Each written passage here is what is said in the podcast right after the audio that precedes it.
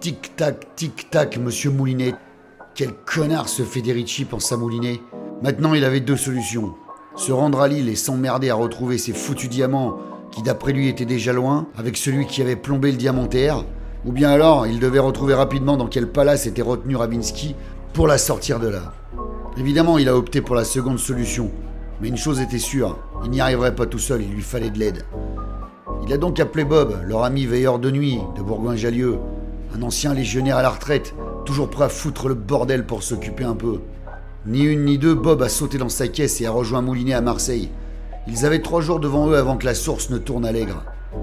Dès le lendemain matin, ils ont commencé à recenser tous les hôtels de luxe et les palaces qui appartenaient à Federici, ou tout au moins ceux dans lesquels il avait mis des billes, dans un rayon de 10 km pour voir ce que ça allait donner. Ils ont finalement dégoté une dizaine de bouges pour Nanty, ayant un rapport de près ou de loin avec Federici. Le truc, c'est qu'ils ne pouvaient pas se pointer la gueule enfarinée dans chaque établissement en demandant poliment à l'accueil Bonjour madame, mon ami légionnaire et moi-même recherchons une femme rousse d'environ 1m70 que votre patron, monsieur Federici, séquestre dans l'un de ses hôtels de Richton. Et on voulait savoir si ça serait pas dans celui-là par hasard. Oui, merci, on patiente. Le temps que vous appeliez les hommes de Federici pour qu'ils viennent nous plomber le cul. Non, ils ne pouvaient pas faire ça. Ils n'étaient pas débiles, ils n'avaient pas des cerveaux de candidats de télé-réalité. Moulinet était en train de faire sa fête à une boutange de whisky lorsqu'il a eu comme une sorte de flash, une illumination, une révélation, comme aurait dit sa vieille tante Marcel, qui parlait régulièrement aux défunts dès qu'elle avait deux grammes dans la chignole. Bref, Moulinet s'était soudainement souvenu d'un détail lorsqu'il avait parlé avec Ravinsky dans le bureau de Federici. Il n'avait pas percuté sur le moment, mais maintenant il la revoyait très clairement croiser le majeur et l'index de la main droite. C'est là qu'il devait chercher. Après une heure de recherche intensive et deux bouteilles de carburant flinguées, Moulinet et Bob avaient enfin trouvé ce que voulait dire Ravinsky en croisant les doigts devant la caméra. Ils ont dégoté un hôtel de Rupin situé dans l'arrière-pays marseillais. L'hôtel de l'abbaye de la Croix, qui, pour le coup, appartenait à 100% à ce salopard de Federici. Ils en ont donc déduit que Ravinsky était enfermé là-bas, et ils ont tout misé là-dessus en priant le dieu des parieurs que c'était vraiment le bon endroit. Bob a appelé l'hôtel pour réserver une chambre, mais tout était complet.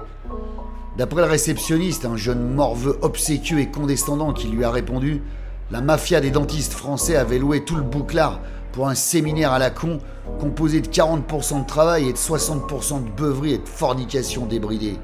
Parfait, s'est dit Moulinet.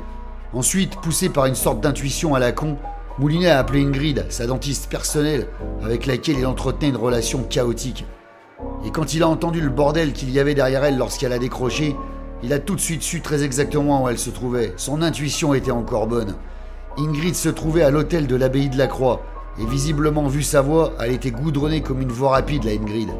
Moulinet lui a dit qu'il était dans la région et qu'il allait passer lui claquer une bise. Elle a hurlé son bonheur en lui disant que plus il serait de fou, plus il picolerait, avant de passer le téléphone à une espèce de connard suffisant pendant qu'elle gerbait en arrière-plan.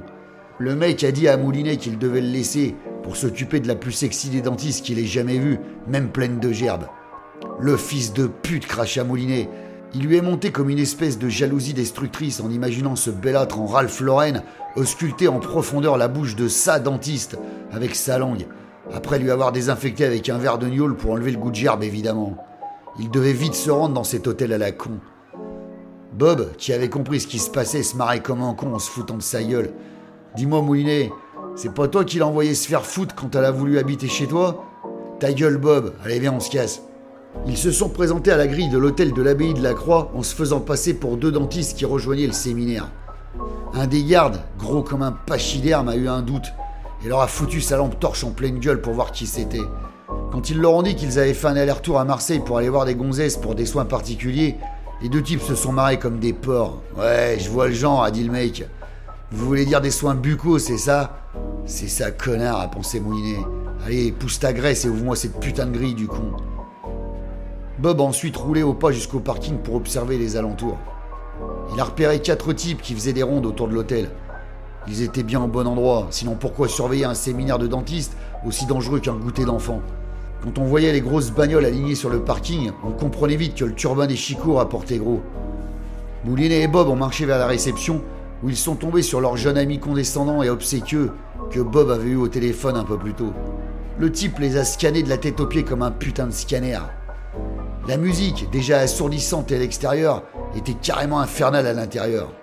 Le mec de l'accueil s'appelait Gontran. C'est con qu'il n'avait pas le temps de déconner avec lui, pensa Moulinet, parce qu'un type comme ça, il y aurait eu moyen de bien se marrer. Bref, ils ont dit à Gontran qu'ils étaient des dentistes et qu'ils rejoignaient le séminaire. Mais ce petit fouille merde de Gontran a lourdement insisté pour voir leur badge d'accès. Bob s'est approché du comptoir et s'est penché vers lui. Écoute, Gontran, mon grand, on vient de se faire des lignes de chemin de fer aussi longues que le Paris-Lyon, et on est chaud comme des fours à pizza. Et on ne sait pas où on a foutu ces putains de badges d'accès. Mais ce qui est sûr, mon canard, c'est que si tu continues à m'emmerder avec ces badges, je vais te. Bob n'a pas eu le temps de finir sa phrase. Un type a débaroulé dans les escaliers de l'accueil avec fracas pour venir s'étaler comme une merde devant eux à la réception. Ils ont levé la tête et en haut des marches se tenait Ravinsky très, très, très vénère. Moulinet l'a regardé et a dit en soupirant Bordel, tu pouvais pas attendre deux secondes que je vienne sauver ton cul?